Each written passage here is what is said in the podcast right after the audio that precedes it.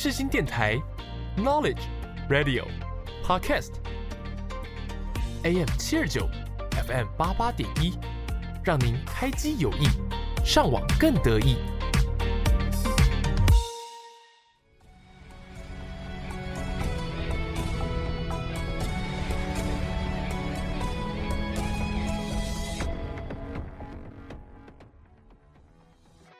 欢迎大家来到影剧历史面面观。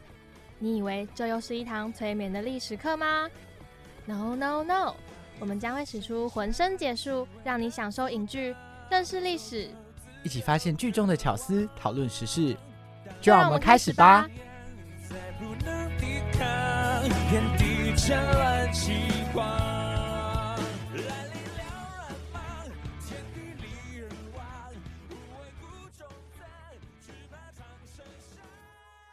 Hello，各位听众朋友，大家好，欢迎收听今天的影趣历史面面观，我是主持人魏宗仁，我是主持人 Y 一一。今天呢，我们来跟大家介绍我们开播以来的第二部动画片，也是一部非常可爱而且近几年非常红的一部这个动画片。这个动画片名字叫做《动物方程式》。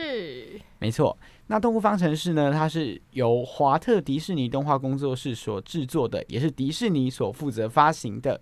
那呢，这个是在描述一个。带有一个想要当警察梦的这个兔子，它来到了一个城市，在这个城市里面呢，猎食动物跟非猎食性的动物呢，它们是和平共存的。但是，呃，对于非猎食动物来讲，他们始终对于猎食动物有一个，嗯，一个刻板印象，觉得他们有一个刻在骨子里的基因，可能随时随地都会发作攻击他们，所以呢，就展开了一段。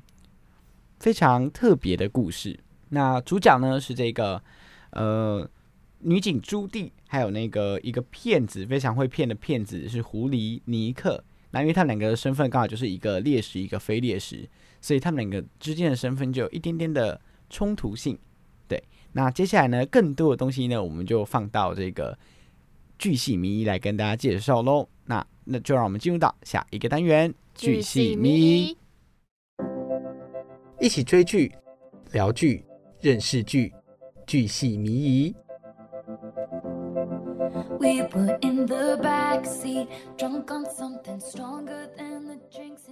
Hello，各位听众朋友，欢迎来到剧系迷这个单元。在这个单元呢，我们会来跟大家介绍一下我们今天跟大家分享的这部影剧，并且跟大家聊聊天。那也要请各位听众朋友记得追踪我们的脸书还有 IG，我们的 IG 是。MSD 底线 History 底线，那我们的节目呢会在每周六的中午十二点半在各大平台上线，记得准时收听。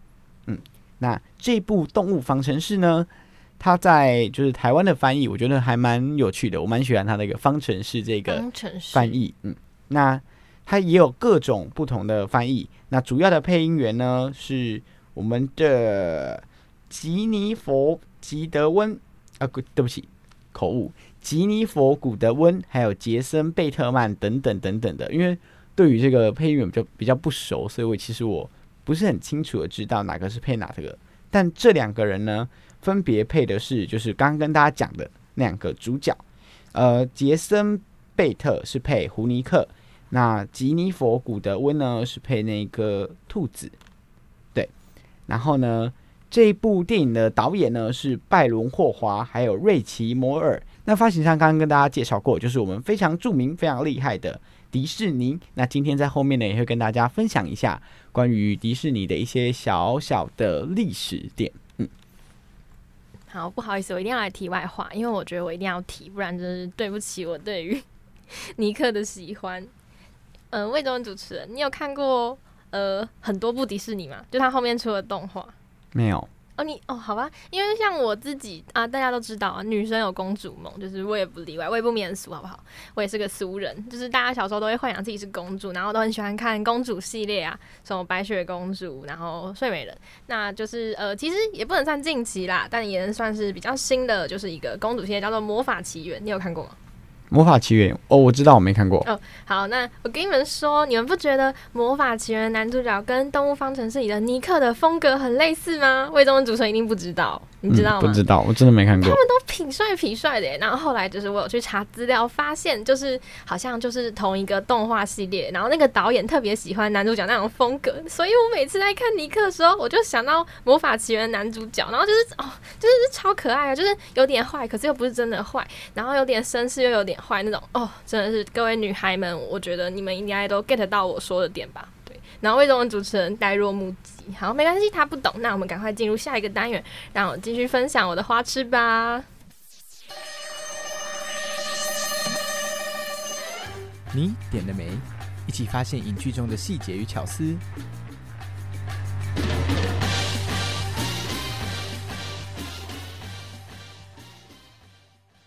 Hello，各位听众朋友，欢迎来到这个单元。你点了没？在这个单元，我们会来跟大家分享这个影剧里面我们印象深刻或是喜欢的部分，也是一样跟大家聊聊天。没错，那今天跟大家聊这部电影《动物方程式》，嗯、我觉得它是一部一样跟迪士尼喜欢产出的动画系列一样，它是一部包裹着一个社会议题的一部电影，就跟近几年的那些，比方说什么《可可夜总会》啊，嗯，脑筋急转弯呐，然后灵魂急转弯吗？是灵魂急转弯吗？嗯对，他们都包裹着可能是生死议题、情绪方面的议题等等的。我觉得我其实蛮喜欢电影用这样的方式去陈述的。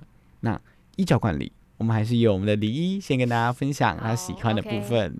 好的，大家，那这一部《动物方程式》嘛，我前面已经提过了，我很喜欢男主角尼克，那为什么呢？就因为他的外形，就没有啊，他他整个人就是亦正亦邪，我觉得这样是一个非常有魅力的设定。好，那可是我觉得我如果要跟女主角比起来，我还是比较喜欢女主角，好不好？我觉得就是这个小兔子警员呢，他身上有着太多的可以说的地方。那其实他也蛮可爱，他本身的个性，对，就是不服输嘛，我很喜欢他那种不服输的劲。好，那可是我要来让大家放松一下，我要分享的是，我觉得就是我真的看了两三次，我还是觉得就是太好笑的情节，就是呃，现在分享就他一开始从家里乡下，然后到动物方程式。就他真的已经从警校毕业，然后要去警要去从事警员，然后结果他就是住在那个房子里嘛，然后他就是诶，他第一天去被分配就是哪一个任务的时候，然后结果他被分配是交通警察，然后回家他跟他爸妈打电话，然后那他爸妈说，他说，他爸妈说，嗨，Judy 你是交通警察，然后其实第一个反应就是父母可能会觉得就是呃，因为大家都。呃，希望子女有成就嘛，大家应该是说，哦天哪，没关系，你慢慢升迁的。然后结果他爸妈超开心，他爸妈说太好了，交通警察完全不危险，我觉得超好笑。好，我这样我这样就是口述没有那么好笑，让大家去看那个画面。然后还有就是那个他讽刺那个大城市的物价，就他那个什么素食，对对对，素食红萝卜超好笑，独享餐，然后拿去微波出来，那怎么吃啊？笑死人！然后那个图片超大一个，然后就是里面超，然后里面那个我觉得已经不能称之为食物，根本是那个什么泡泡面那种脱水蔬菜吧，超好笑欸。他就是就是你知道，就是我不知道魏中人会不会有共鸣，就是可能那个什么呃来台北读书的学生，然后都会。这样觉得吗？就是东西可能照片上很多，然后实际上很少，又很贵，又吃不饱，而且又没有到那么好吃，对吧？嗯对，我觉得这个，我觉得这一个画面就是有 feel 的。是让真的我们我们这些就是异乡学子是真的蛮有感的，而且又很好笑，我很喜欢。然后呢，我个人呢还有一个就是还蛮喜欢的点，这算喜欢的点吗？就是我昨天看的时候，我我切的是中文配音，哦，对我切的是中文配音迪士，尼是可以调的，对对对，我切的是中文配音。然后呢，我那时候就我们那时候就一直在讨论那个女警的，就是啊朱棣的配音，我想说奇怪这个声音，你怎么了？是不是蔡依林？对，你看我都知道，哎、对你就是蔡依林的候粉丝哎，没有，呃呃，那个时候可能还 maybe 还就是不是对，因为我那时候听到那个声音，然后就觉得印象很深，就是觉得、嗯、熟悉也熟悉，有点。熟悉熟悉的，然后我就去查他的配音员，然后呃蔡依林，然后一听就就是当你看到蔡依林这个名字之后，你就一听那个声音就是哦，对，就是完全就是蔡依林的声音，然后就害我就是在看电影的时候就一直出戏，因为就一直在想说蔡依林在配这个时候她表情怎样，然后蔡依林在配这个时候她表情怎样，然后就是看了朱棣，然后我脑海中想到一直都是蔡依林这样，不知道该说什么，对，就觉得我就觉得，因为因为他那个声音其实很好认，很好认，对，但你就是还是认不出来啊。对啊，我没有认出来。那，但是我那时候就是查了那个就是他的配音，然后我就问旁边的人说，就是我说你们知道这个配音是谁吗？然后他们说不知道，我说你们听听看他的声音，是一个很有名的女歌手，然后马上就有人讲蔡依林，对，所以可见蔡依林的声音辨识度很高，就我觉得是算是看的过程中的一个小彩蛋吧，对。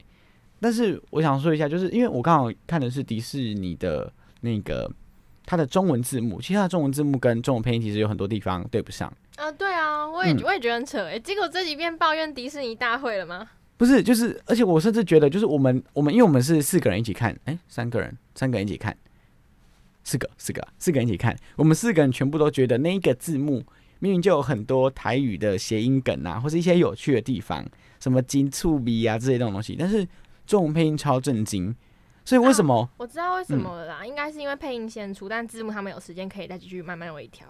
嗯，因为我那时候你知道，我不知道大家有没有看过《尖叫旅社》，就是我那时候就很喜欢《尖叫旅社》的中配，因为我觉得《尖叫旅社》的中配是那种哦，就很台味，对啊很台味啊就很好笑喜欢那种台味，就是有时候会有点台味，什么金醋逼呀，就是对啊，就是我觉得比较接地气呀、对啊，对，比较接地气的那种。然后它明明就是它的字幕里面有很多这种这种部分哦，然后还有一些好笑的翻译哦，比方说，比方说那个那个他呃尼克跟那个朱棣他们不是去找那个失踪的水水獭先生是水獭吧？是嗯，对对对，踏先生。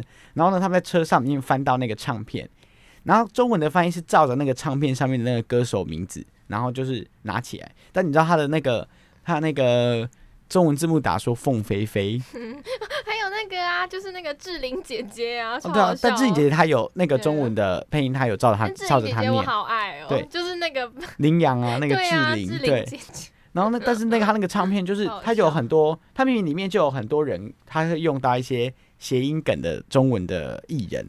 可是我觉得见仁见智啊，我觉得说不定就是年纪大一点的长辈会真的以为是凤飞对，然后他有一些，比方说什么刘德华，就是划掉的那种划，超好笑，但他很多都没有，就是我觉得他的字幕远比他中文配音来的有趣。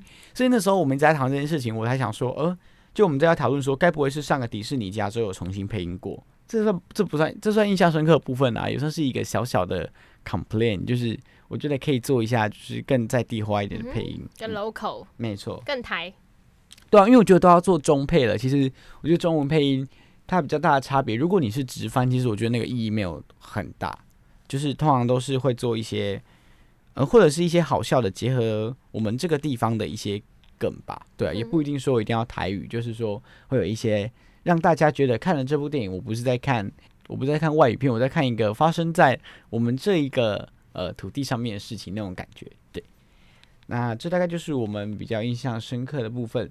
好，那今天呢就跟大家分享到这里，那就让我们一起进入到下一个单元。下一个单元跟大家介绍什么呢？要跟大家分享一点点关于迪士尼的历史，也跟大家分享关于迪士尼这位华特迪士尼这位先生的一些小小的轶事。好，那就让我们进入到下一个单元，有够厉害。有够厉害！一起看历史，说历史，了解历史，有够厉害！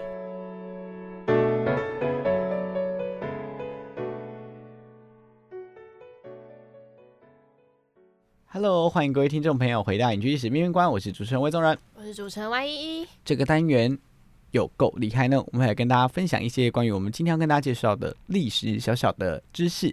那今天要跟大家分享的呢，就是关于迪士尼的一些小小历史。为什么会说小小历史呢？因为我觉得迪士尼，呃，它就是一个公司起起落落、起起落落的那种，就是这样来来去去、起起落落，所以比较没有什么呃很特别的点。我就挑几个我觉得比较重大的一些事件。呃一些重大的时间点来跟大家分享。好，那迪士尼呢，它其实是在一九二三年创立的，然后是由华特迪士尼和他的哥哥洛伊迪士尼他们两个呢一起创立的。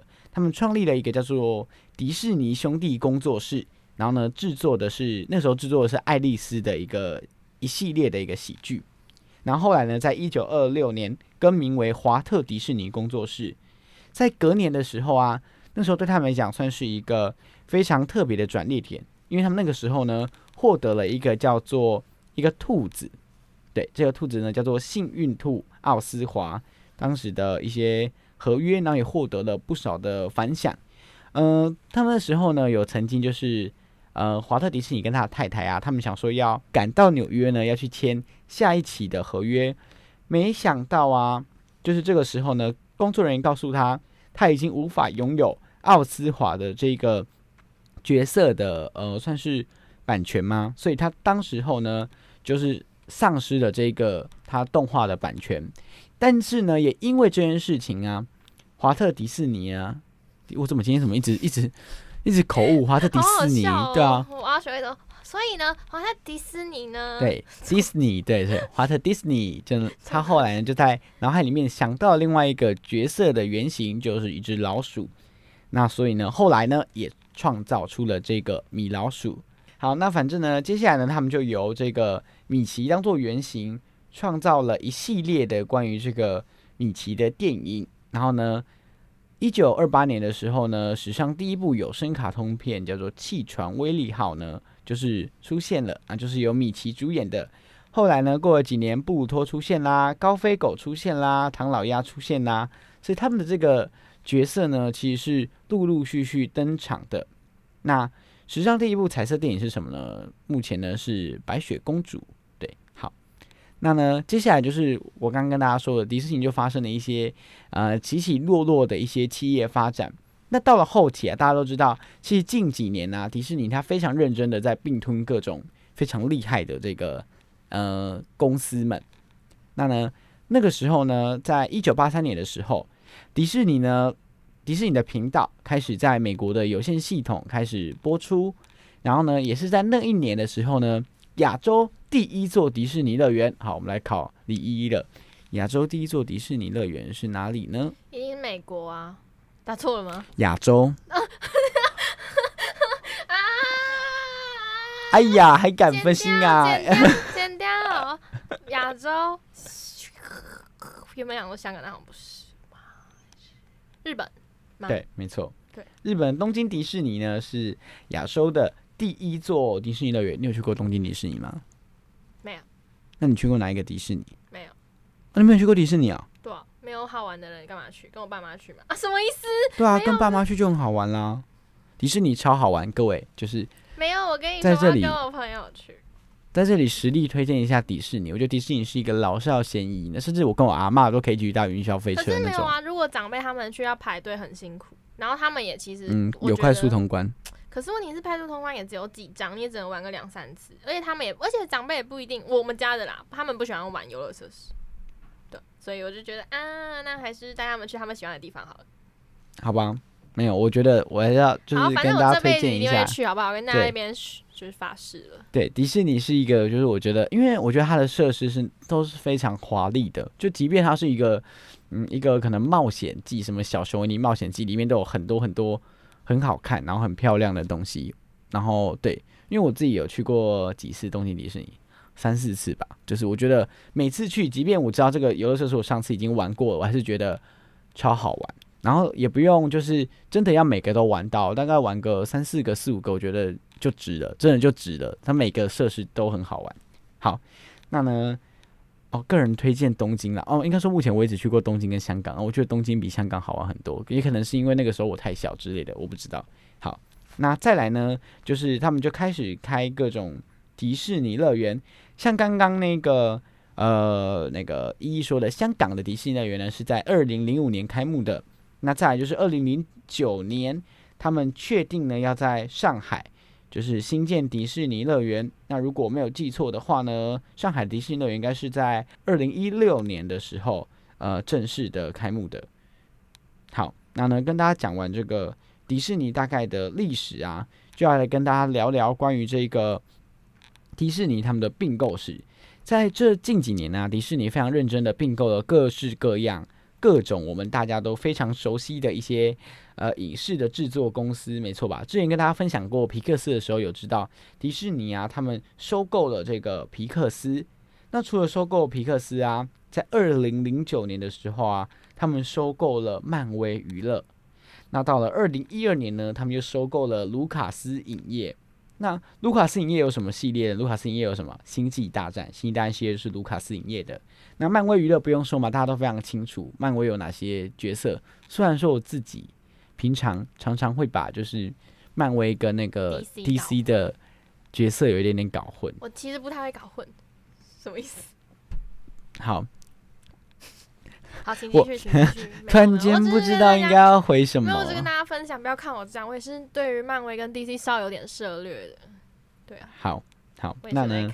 那关于星际大战呢？没有，好，好那反正呢，就是光剑。迪士尼就这样把它收购收购进来之后呢，它就变成了一个非常厉害的公司。大家一打开 Disney Plus 就知道，基本上这个好看的动画片全被他们给垄断了。连国家地理频道都是他们的呢。Yes，对对对。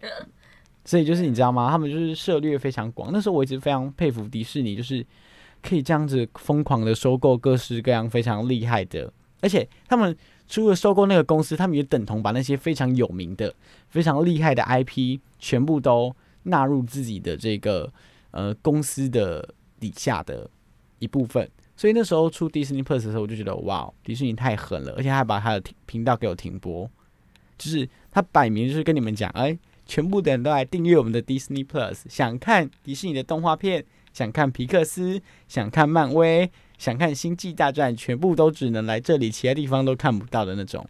对，所以我觉得他们是一个非常厉害的一个公司。那除此之外呢，跟大家分享一个关于刚刚说这个创始人华特迪士尼的一个小小故事。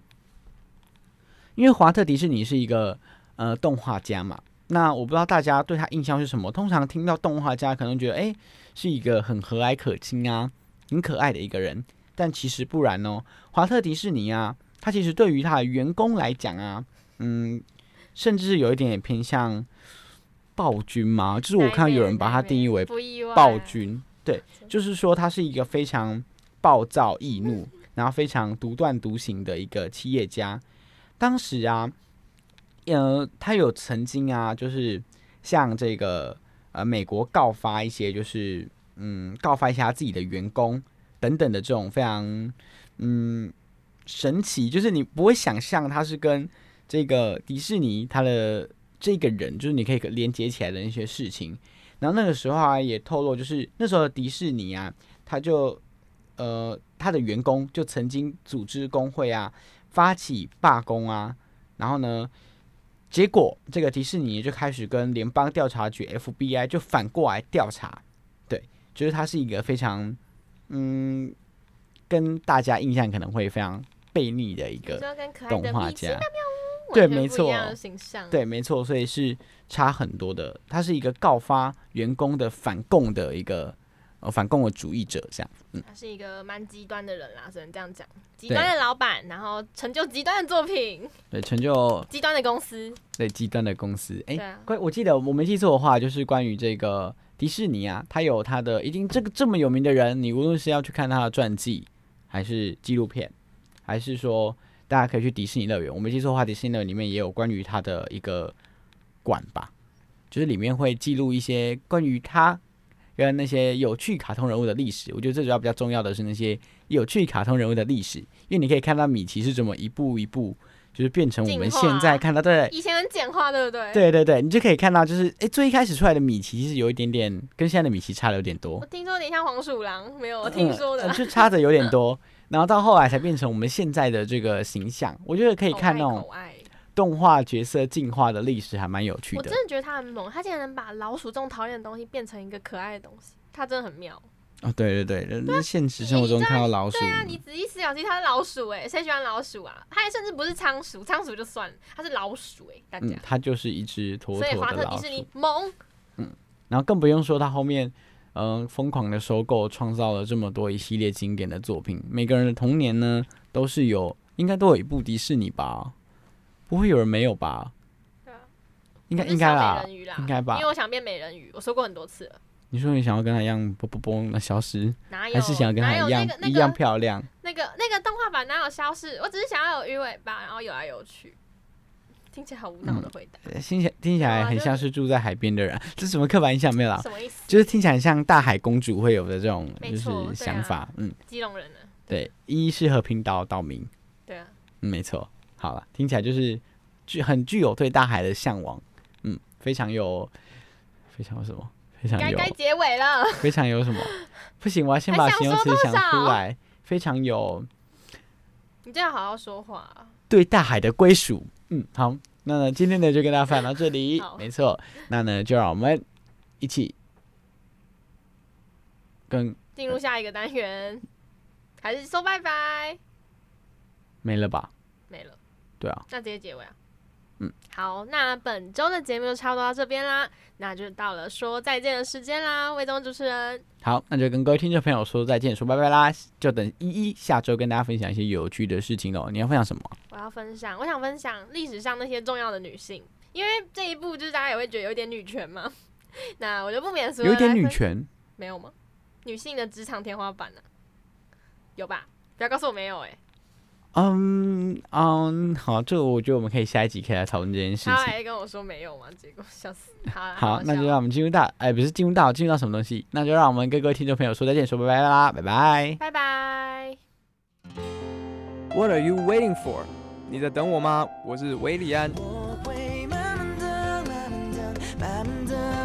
越无国界，穿越全世界。你现在所收听的是世新电台 FM 八八点一 AM 七二九。耐心等只为了心动那一刻，慢慢的，慢慢的，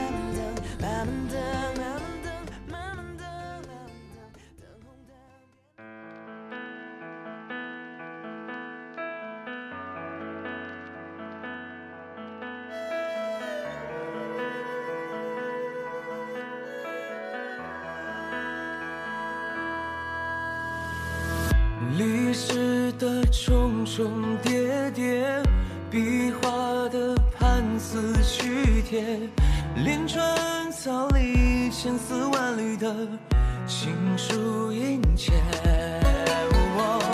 如有人穿越千年，平淡质朴来问切，故意奔波如历万川，跃人马之